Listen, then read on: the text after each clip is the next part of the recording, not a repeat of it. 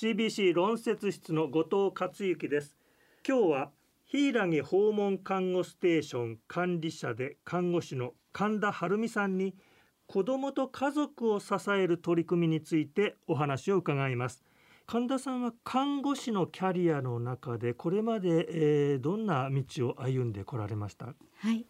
私は総合病院で臨床15年勤めてきてその中で、えーと、地域への研修の機会をいただいて、まあ、在宅の魅力に惹かれて訪問看護を始めました。その訪問看護というお仕事に変わられてから病院での仕事とどこが一番大きな違いでした？病院で勤めてる時には、えっと、例えばこの病棟の勤務っていう風で何かっていう風にあのまとまっているんですけれど在宅に変わると、えっと、年代も様々で生まれたての赤ちゃんから、えっと、高齢者の方それからがんの末期でお家で看取りをされるっていう方も多くって本当に様々な医療ケアだったり、まあ、生活のリズムが皆さん違うところの中に、えっと、訪問して看護をするっていうところはだいぶ違うと思います。それはやはり単なる治療ではなくて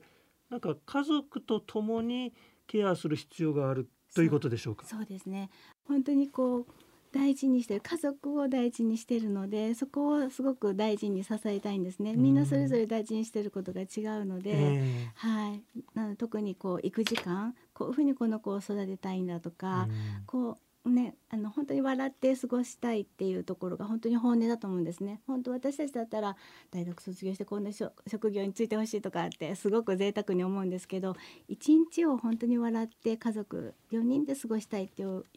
本当にちいちゃなちいちゃな思いで毎日頑張ってらっしゃるんですよね。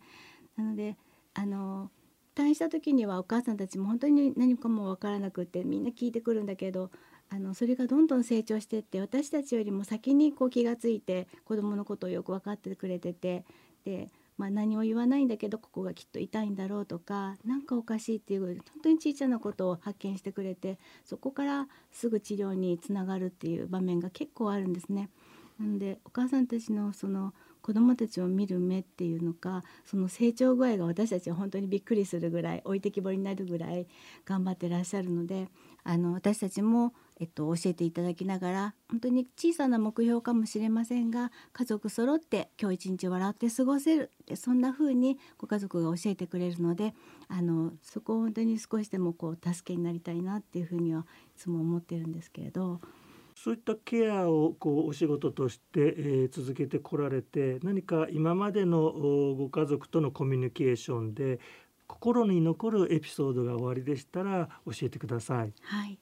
えーと、退院してもう本当にすぐにはあの特にお母さんは子どものそばから離れることっていうのができなくって24時間呼吸器をつけてるようなお子さんだと特にもう緊張の連続なんですね。でそんな中看護師との信頼関係ができて安心して看護師に任せてくれたりとか他のご家族に任せてお母さんが美容院に行けたっていう風な時間が取れると自分のために時間が取れるっていうことがあるともう本当にあの私たちも嬉しくってもうスタッフみんなで万歳三唱したいぐらいの気持ちになります。あとはこう地域での訪問看護ステーションの医療となると地域で見守る地域で支えるっていう地域の人たちの協力を得ながら進める面もあるんじゃないでしょうか？はいあの生まれた時から人工呼吸器をつけている子どもさんも多くってそれに当たり前に3歳になったら幼稚園6歳で小学校っていう風に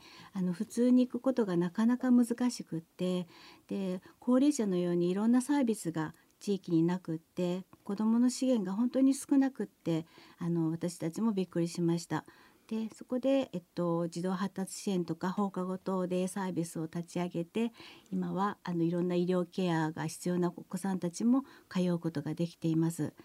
でそれでも年齢によって制度が変わっていくのでまた18歳になるとまた違う制度の中で違う施設を探さなきゃいけないっていうところが、えっと、また困りごととして出てくるのでこういう子たちが地域に暮らしているんだっていうことを周知していきたいと思っています。なるほど。このご家族にとっては連続して子どもが成長していってその過程の中では一本線がつながっているんですけど制度は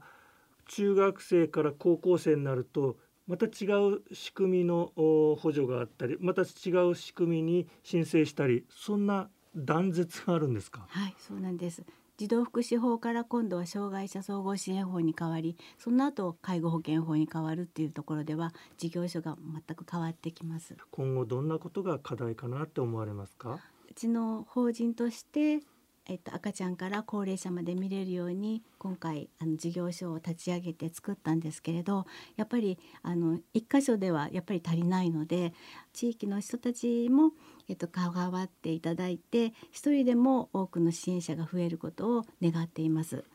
そのためには何かこちらから情報発信をしたり